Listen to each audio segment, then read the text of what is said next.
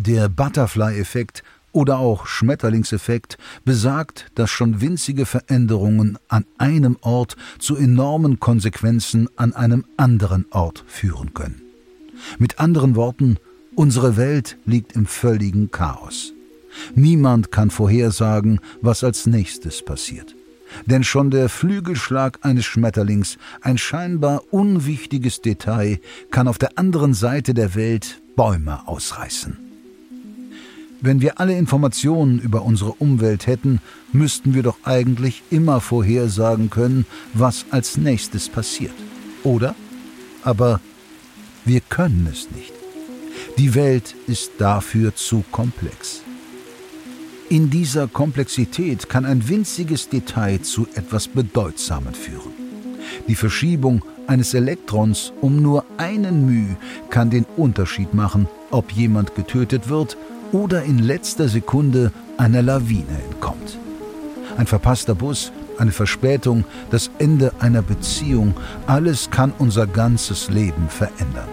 Und vielleicht merken wir den Grund nicht mal.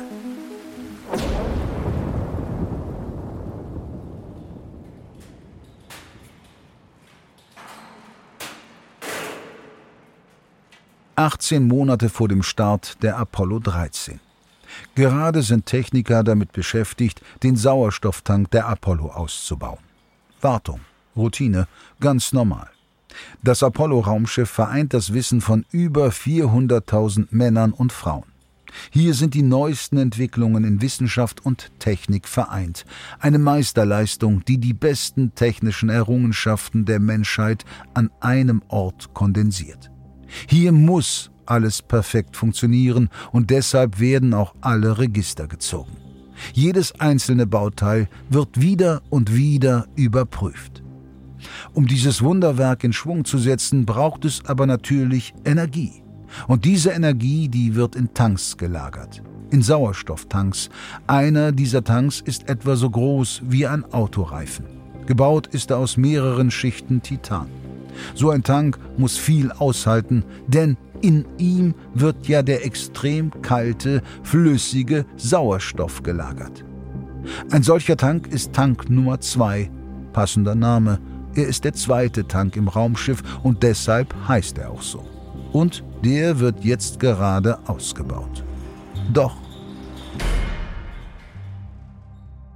der schwere Tank fällt aus nur fünf Zentimetern Höhe. Die Techniker begutachten ihn. Äußerlich sieht man erstmal nichts, nicht mal eine Delle. Ins Innere können die Techniker aber nichts sehen. Das Team weiß natürlich, der Tank wird für die Wartung noch mehrfach gefüllt und wieder entleert, immer wieder getestet. Spätestens da wird ein Fehler ja definitiv auffallen. Niemand erkennt, dass eine Befüllungsleitung im Inneren des Tanks leicht beschädigt wurde Niemand erkennt den Schmetterling, der gerade mit den Flügeln schlägt. Und der Schmetterling wird sogar noch weiter flattern. Er wird einen Baum ausreißen.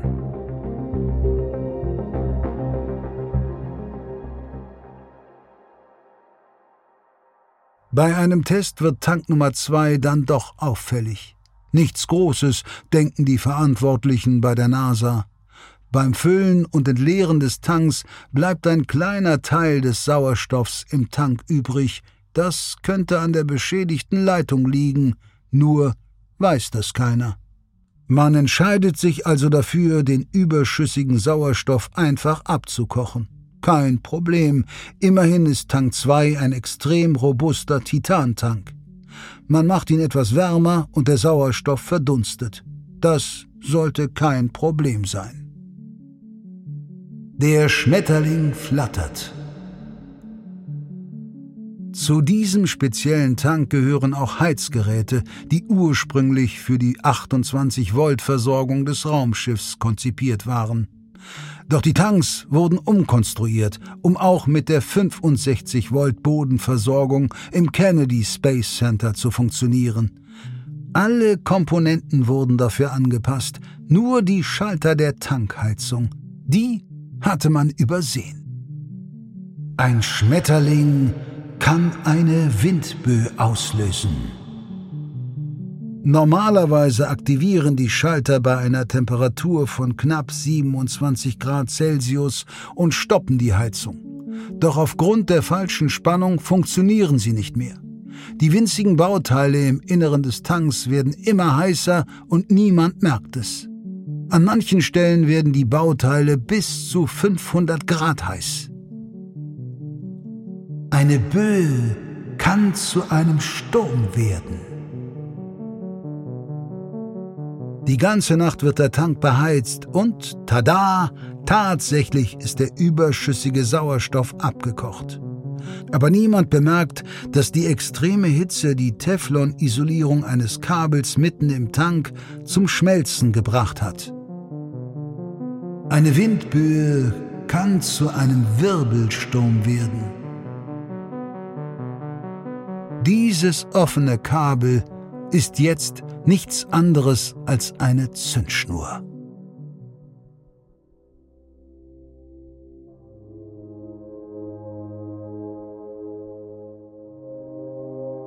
Das ist die Geschichte der Apollo 13 Mission.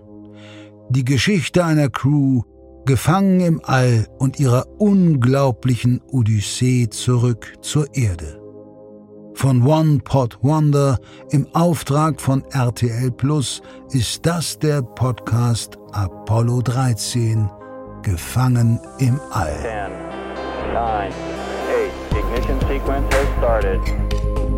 6, 5, 4, 3, 2, 1, 0. We have commit and we have liftoff at 213.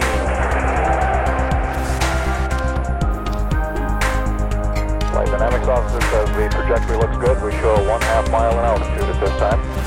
Is now on station in Mission Control Center looking at possible alternate missions as we have an apparent serious oxygen leak in the cryogenic oxygen in the service module. Okay, Houston, we've had a problem here. Houston, we've had a problem.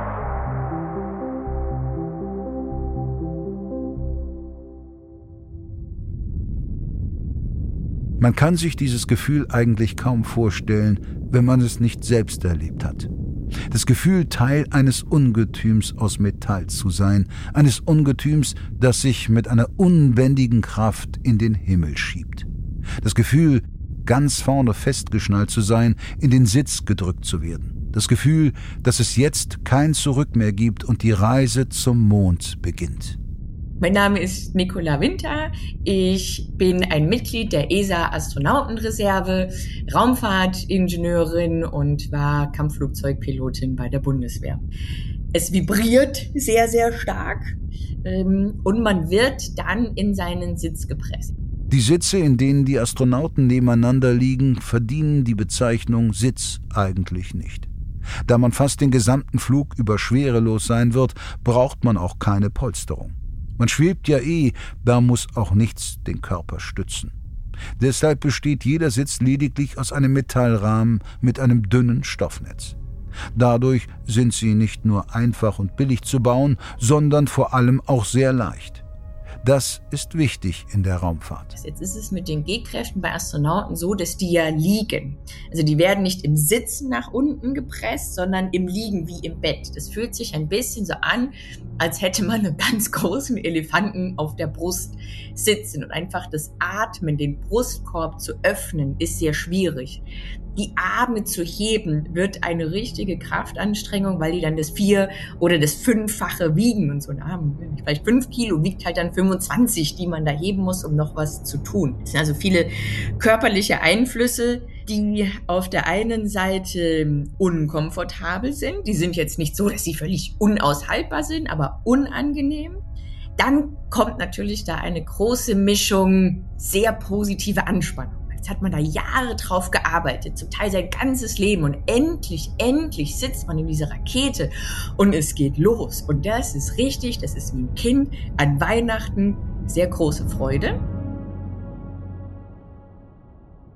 Wir hatten das im letzten Teil. So eine Booster-Rakete feuert drei Stufen. Jedes Mal, wenn eine Stufe ihren Job erfüllt hat, wird der entsprechende Teil der Rakete einfach fallen gelassen, damit man nicht unnötig Gewicht mitschleppt. Die erste Stufe der Saturn V-Rakete verbrennt zum Beispiel jede Sekunde rund 20 Tonnen Treibstoff. Jede Sekunde rund drei bis vier ausgewachsene Elefanten Treibstoff. Nochmal ganz plump gesagt, hier wird sehr, sehr, sehr viel Treibstoff in kurzer Zeit verbrannt. Es kracht und feuert also eine kontrollierte, kontinuierliche Explosion von tausenden Tonnen Treibstoff unter den Astronauten. Als die Zündungssequenz des Triebwerks beginnt, spürt die Besatzung erst eine Reihe von Vibrationen. Sie spürt das Brummen des Sauerstoffs, der durch die Einspritzdüsen zu fließen beginnt. Dann setzen sich hochkomplizierte Zünder in Gang, die mit dem Sauerstoff reagieren. Die Gasgeneratoren in der Turbine springen an und blasen Kerosin in die Brennkammer. Wenn sich der erstmal entzündet, ist das ein ohrenbetäubender Lärm.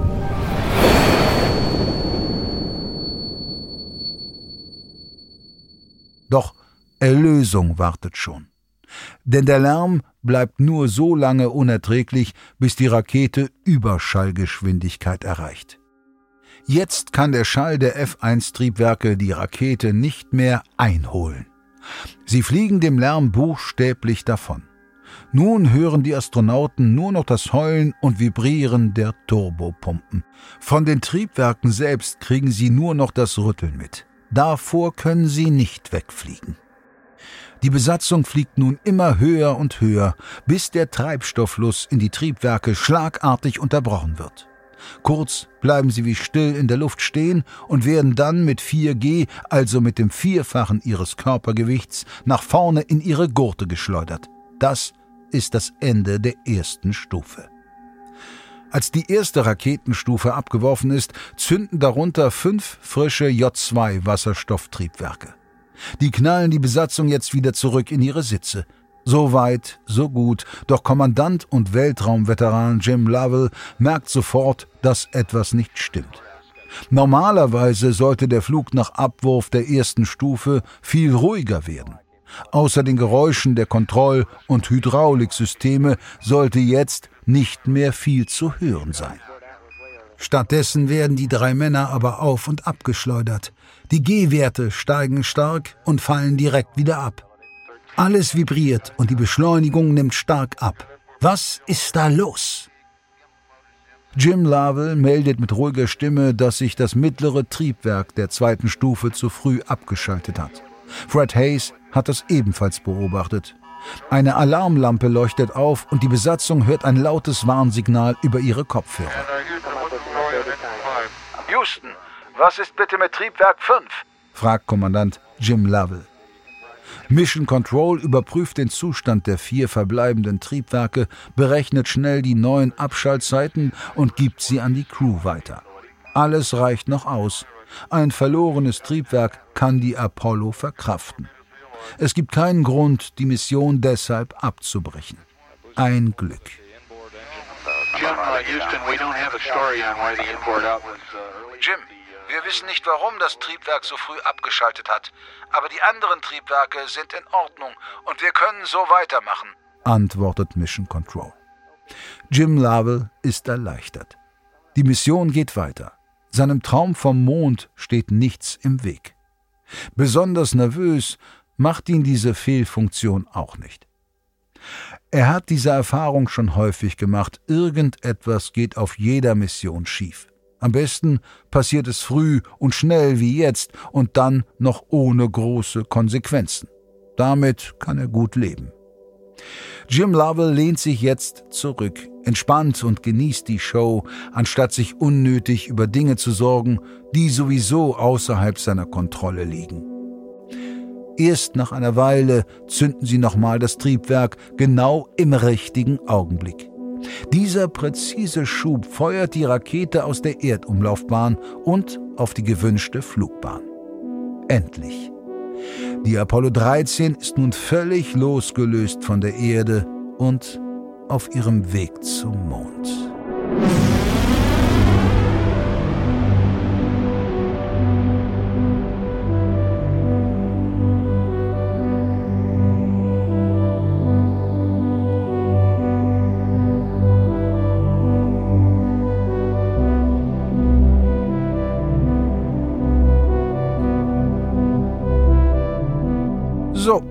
Wenn wir jetzt schon gemeinsam auf dem Weg zum Mond sind, müssen wir natürlich auch unser Raumschiff ein bisschen besser kennenlernen.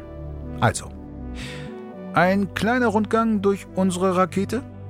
Äh, du kannst mir eh nicht antworten. Durchbreche ich gerade die vierte Wand? Dann Schweigen nehme ich einfach mal als sehr gern. Zeig mir das Raumschiff. Genau das werde ich tun. Lasst uns kurz auf Pause drücken und alles in Ruhe ansehen. Los geht's. Das Raumschiff, auf dem wir uns befinden, sind eigentlich zwei Raumschiffe und dann noch ein Haufen Kram, der beide am Laufen hält. Jetzt gerade sitzt die Crew im Kommandomodul namens Odyssee. Das hat eine Kegelform, spitz an der einen Seite und flach an der anderen. Darin fliegen sie die meiste Zeit. Hier gibt es viel Platz und damit werden sie auch wieder in die Erdatmosphäre eintreten. Dafür gibt es an der flachen Seite ein widerständiges Hitzeschild.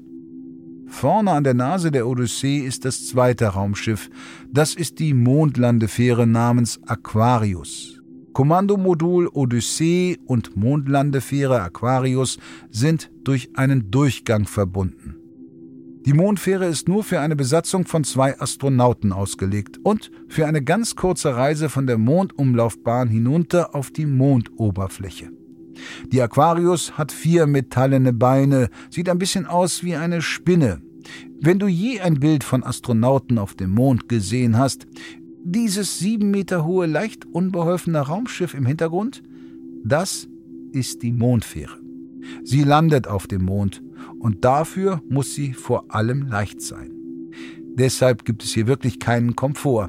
Kein unnötiges Gramm darf mitfliegen. Es gibt keine Sitze, es ist super eng und weil es keine Stahlverkleidung oder Hitzeschild hat, ist die ganze Mondfähre sehr fragil. Das Kommandomodul, die Odyssee, die ist vergleichsweise geräumig. Es gibt sogar zwei separate Abteile. Einmal zum Leben und dann zum Verstauen aller Instrumente, die man so an Bord brauchen könnte. Im Vergleich zu der spinnenartigen Mondfähre ist das Kommandomodul Odyssee wie ein Panzer gebaut, robust und leistungsfähig, stabil genug, um die Gewalt des Wiedereintritts in die Erdatmosphäre auszuhalten. Direkt dahinter ist dann noch das zylindrische Service-Modul. Hier werden die Treibstoff- und Sauerstoffvorräte gelagert.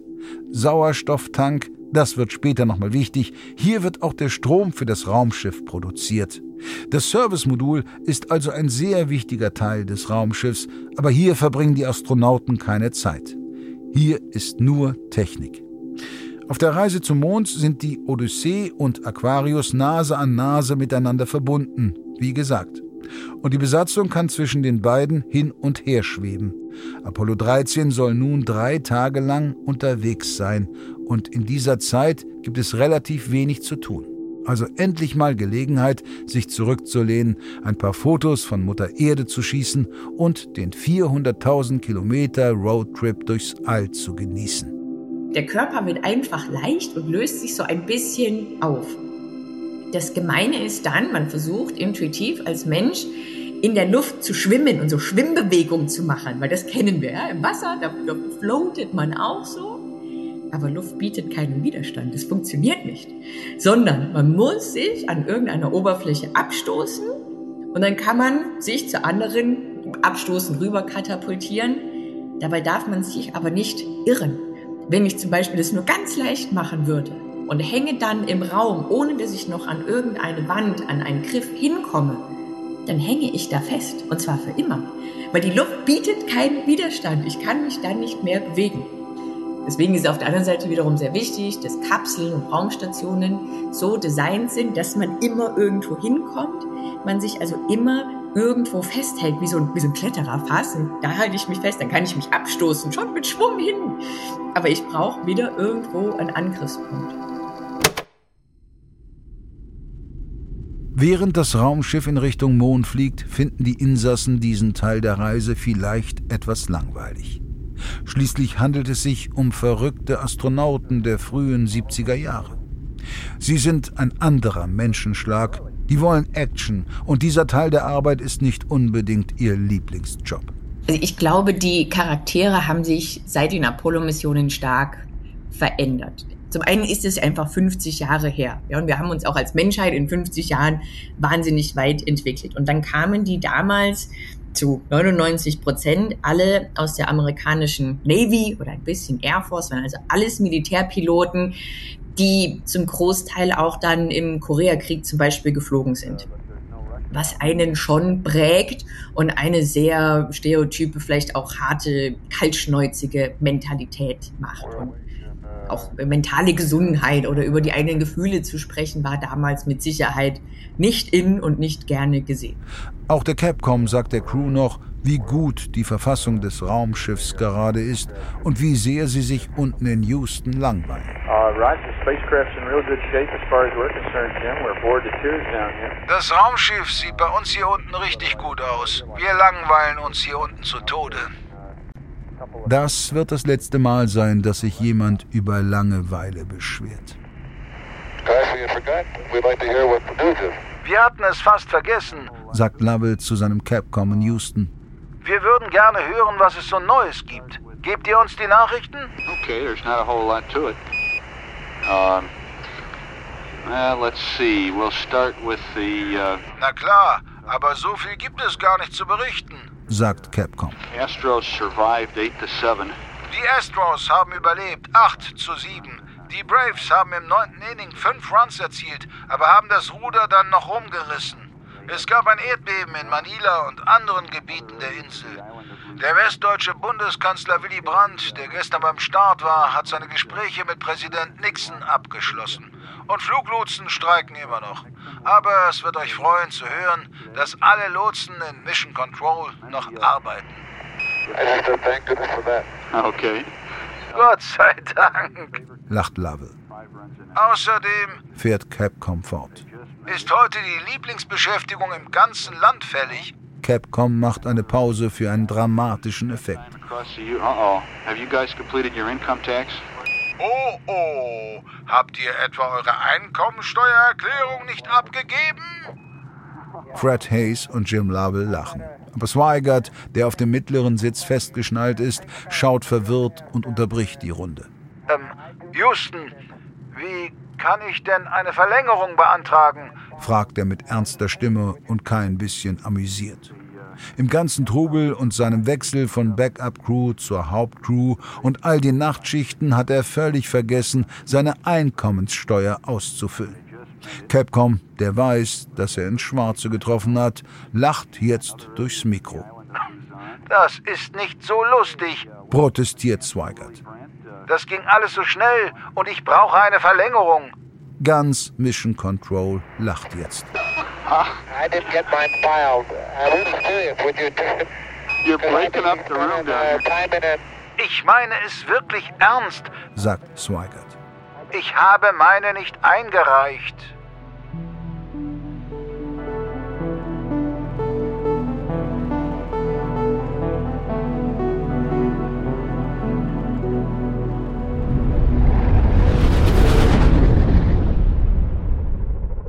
Auf dem Apollo 8 Flug wurde zum ersten Mal live aus der Raumkapsel Video übertragen und war auf beinahe allen Bildschirmen der Erde zu sehen. Sowas ist wichtig für die NASA, zum einen natürlich, weil sie stolz auf ihre Arbeit ist. Zu Recht, zum anderen verschlingt die NASA aber auch Unsummen an Geld. Wirklich richtig, richtig viel Geld. Steuergeld. Und da schadet eine interessierte und wohlgesonnene Bevölkerung nicht. Und so ist auch dieses Mal eine Videokamera an Bord. Eine Live-Übertragung von Bord des Raumschiffs ist fest im Flugplan eingebaut. Gerade bei der Mondlandung von Apollo 11 hatten Menschen auf der ganzen Welt eingeschaltet und konnten live Neil Armstrong und Buzz Aldrin bei den ersten Schritten der Menschheit auf dem Mond beobachten. Doch als Apollo 13 losgeht, hat die Welt schon das Interesse verloren. Die erste Fernsehsendung der Besatzung ist für zwei Tage nach Beginn der Mission geplant. Aber keiner der großen Sender will sie ausstrahlen. Nicht ein einziger Journalist kommt zur Live-Übertragung nach Houston. So gering ist das Interesse. Dennoch beschließt die NASA, ihren Plan durchzuziehen und die Übertragung allen Stationen, die dies wünschen, zur Verfügung zu stellen. Eine kleine Übertragung ist immer noch besser als gar keine. Das filmische Meisterwerk, das nur die Ehefrauen der Astronauten und ein paar Controller wirklich sehen, beginnt mit einem abgehackten, düsteren Bild von Fred Hayes, der zum Tunnel hinaufdriftet. Jim Lovell, der als Kommandant die Kontrolle über die Kamera hat, liegt derweil im Sitz von Swigert. Uh, uh,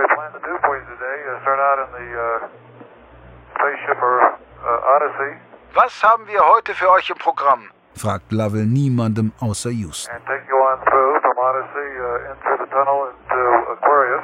Wir werden mit dem Raumschiff Odyssey starten und bringen euch dann durch den Tunnel zur Aquarius. verkündet Lovell und richtet die Kamera auf Hayes, der sich bereit erklärt, für die Kamera durch den Tunnel zu schweben. Lovell schwebt langsam hinterher. Eine Sache, die mir aufgefallen ist, Jim, sagt der auf dem Kopf stehende Hayes zu seinem Capcom, ist, dass es, wenn man aufrecht im Kommandomodul beginnt und nach unten in die Aquarius schwebt, das schwer für die Orientierung ist. Auch wenn ich das im Wassertank geübt habe, ist es doch ziemlich komisch. That's a great picture, Jim. Uh, you got the light just right. Das ist ein super Bild, Jim. ermutigt Capcom den Kommandanten. Das Licht hast du genau richtig erwischt.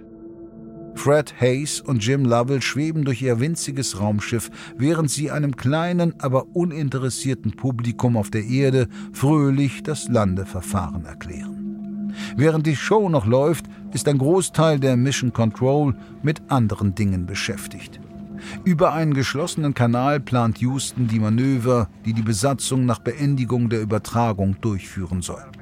Gene Kranz, der Flugleiter, leitet die Diskussion, ordnet Anfragen, setzt Prioritäten und entscheidet, welche Maßnahmen wichtig sind und welche erstmal warten müssen. Flight Ecom. sagt einer, Sprechen Sie Ecom. antwortet Kranz. Bei 55 plus 50 hätten wir gerne, dass die Kryotanks vermischt werden. Alle vier. Roger, warten wir damit, bis die Jungs hier fertig sind. Antwortet Gene Kranz. Verstanden. Währenddessen bespaßen die zwei Astronauten Fred Hayes und Jim Lovell für 27 Minuten einen 200.000 Kilometer entfernten und beinahe leeren Raum. Als plötzlich ein lauter Knall schallt durch das Raumschiff, gefolgt von dem Geräusch zischender Luft. Lovell zuckt vor der Kamera sichtlich zusammen. Als er sich umblickt, sieht er einen grinsenden Fred Hayes. well, stand by. Yeah, I got him with the uh, cabin repress valve again there, Jack. Dessen rechte Hand umklammert das Druckablassventil. Ein harmloser Hebel, der keinen Schaden anrichten kann, aber auf einen Schlag den Druck ablässt und damit einen lauten Knall verursacht. Kommandant Lovell ist es jetzt leid, dass Fred Hayes ständig mit diesem Ventil spielt. Immer wieder erschreckt er seine beiden Kollegen damit. Es ist erst der zweite Tag und dieser Scherz wird jetzt schon alt. Every time he does that, our heart, our hearts jump in our mouth. Jedes Mal, wenn er das macht, Sagt Lovell leicht genervt. schlägt uns das Herz bis zum Hals. Houston, wir sind hier soweit fertig. Okay, Jim. Uh, it's been a real good TV show. Uh, Okay, Jim, war eine tolle Show. Antwortet Capcom. Verstanden. Antwortet Lovell. Hier spricht die Crew von Apollo 13 und wünscht allen dort unten einen schönen Abend. Gute Nacht.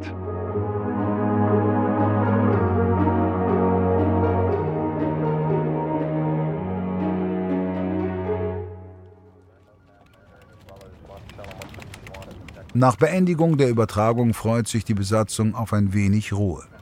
Das Triebwerksproblem während des Starts war stressig gewesen, aber zum Glück war der Rest der Reise sehr friedlich verlaufen.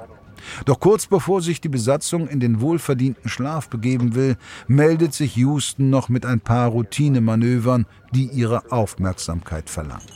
Der Capcom, der unten bei Mission Control sitzt, klappert mit dem Löffel im Kaffee, um den Zucker darin zu lösen.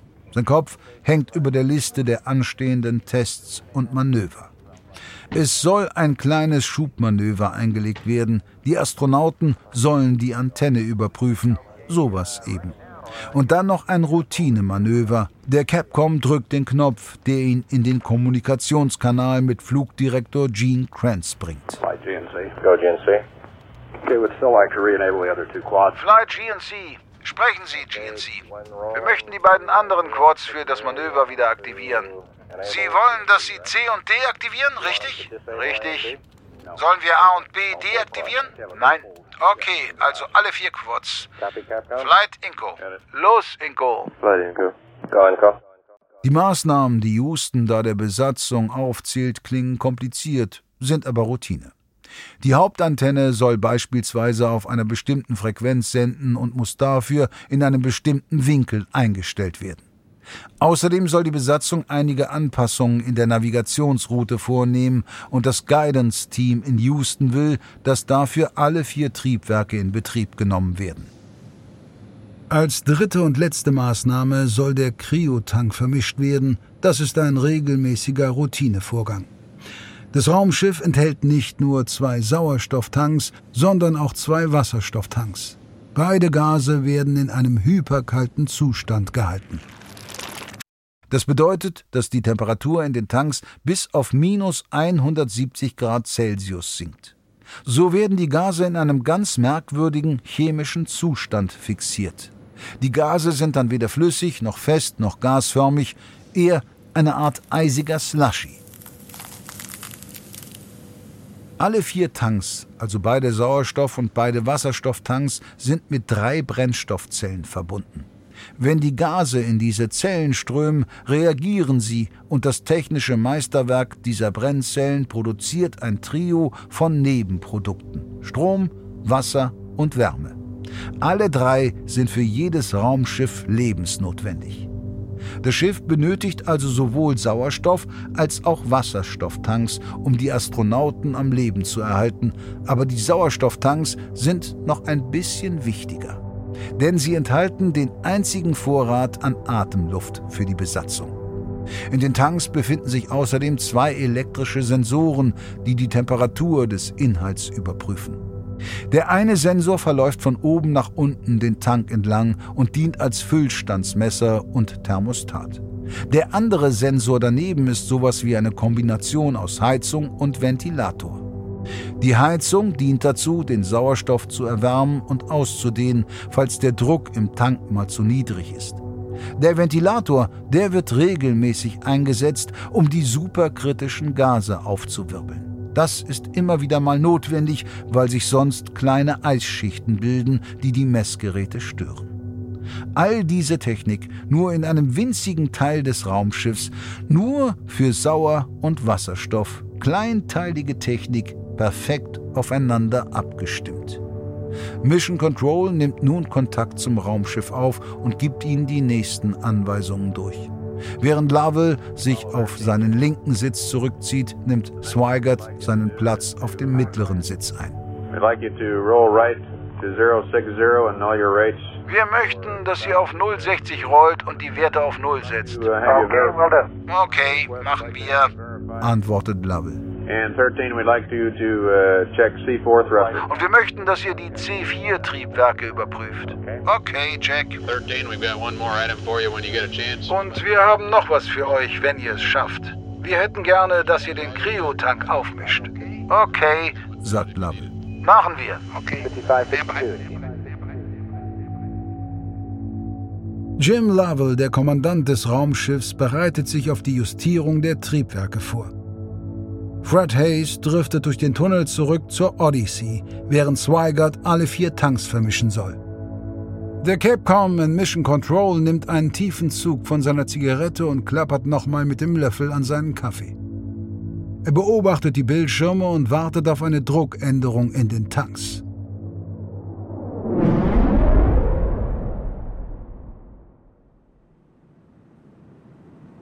Jack Swigert betätigt den Schalter für das Vermischen der Tanks. Nachdem er das getan hat, passiert für 16 Sekunden erstmal gar nichts. Doch dann, genau 55 Stunden, 54 Minuten und 53 Sekunden nach Beginn der Mission, springt ein kleiner Funke zwischen den Drähten des offenen Kabels in Tank 2. Ein durchdringendes Geräusch schallt durch das Raumschiff, ein Geräusch, das die Crew von Apollo 13 noch nie gehört hat. Es klingt wie eine Explosion, aber viel leiser. Der Schmetterling flattert.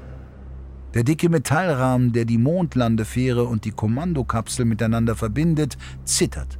Swigert, der immer noch auf dem mittleren Sitz festgeschnallt ist, spürt die Vibrationen, die das ganze Raumschiff durchschütteln. Die erste Reaktion von Jim Lovell ist nicht Angst, sondern Wut. Dieser Rookie Hayes. Das musste Hayes und sein verdammtes Druckausgleichsventil sein. Beim ersten Mal war es noch witzig, zweimal okay, aber jetzt hatte er es zu weit getrieben. Der Kommandant dreht sich um, um die Augen seines Crewmitglieds zu finden und ihm einen bösen Blick zuzuwerfen. Doch als sich ihre Blicke treffen, ist Lovell überrascht. Hayes Augen sind riesig, viel größer als normal. So groß, dass sie von allen Seiten wie runde weiße Teller aussehen. Lovells Wut verfliegt sofort. Er kennt diesen Blick. Es sieht nicht aus wie das Gesicht eines Mannes, der einen peinlichen Scherz gemacht hat und dafür eine Standpauke erwartet. Das sind nicht die Augen des Ärgers oder der Überraschung. Das ist der Blick der Angst. Tiefe, überwältigende Angst. Ich war's nicht, röchelt Hayes auf die nicht gestellte Frage des Kommandanten. Lavell sieht, dass Zweigert genauso verwirrt ist wie er, mit dem gleichen panischen Blick in den Augen. Dann ertönt ein Alarm in Hayes Kopfhörern und er sieht, dass fast alle Warnlampen aufleuchten. Das wichtigste Hauptalarmzeichen, der Master-Alarm, zeigt ein tiefes Rot und scheint viel heller zu leuchten als alle anderen Signale. Die Lage ist ernst. Ein Schmetterling kann eine Windböe auslösen. Die drei Astronauten sehen sich entsetzt in der Kabine um, als sie begreifen, dass ihr schlimmster Albtraum gerade wahr geworden ist. Das muss ein Meteorit gewesen sein. Das ist zwar unwahrscheinlich, aber was sollte es sonst sein? Die Astronauten sind in einer Situation, die sie noch nie erlebt und für die sie nicht trainiert haben. Eine Böe kann zu einem Sturm werden. Die Anzeige für den Sauerstoffstand sinkt rapide. Hayes blättert verzweifelt in dem kleinen Buch mit den Notfallmaßnahmen, aber er ahnt sofort, auch hier wird er die Antwort nicht finden. Ein Sturm kann zu einem Wirbelsturm werden. Hey, ruft Zweigert an die Einsatzleitung. wir haben hier ein Problem. Ein Wirbelsturm kann eine ganze Stadt verwüsten. Houston reagiert nicht. Ein Schmetterling kann eine ganze Stadt verwüsten. Kommandant Jim Lovell wiederholt den Notruf.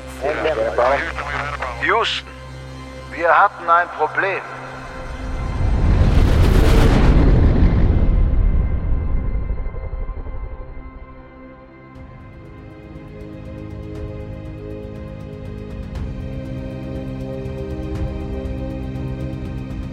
Das war Apollo 13, Gefangen im All. Ein Podcast, der auf wahren Begebenheiten der Apollo 13 Mission beruht. Eine Produktion von One Pot Wonder im Auftrag von RTL Plus. Erzählt von Charles Rettinghaus. Produktion Lukas Sam Schreiber und Tim Kleikamp. Sound und Musik von Mingo Faas. Besonderer Dank geht an Jakob Baumer für die inhaltliche Unterstützung sowie an die Kolleginnen von der Audio Alliance Marlene Berger, Ivy Hase und Linus Günther. 10, 9, 8. Ignition sequence has started. 6, 5, 4, 3, 2, 1, 0. We have commit and we have liftoff at 213.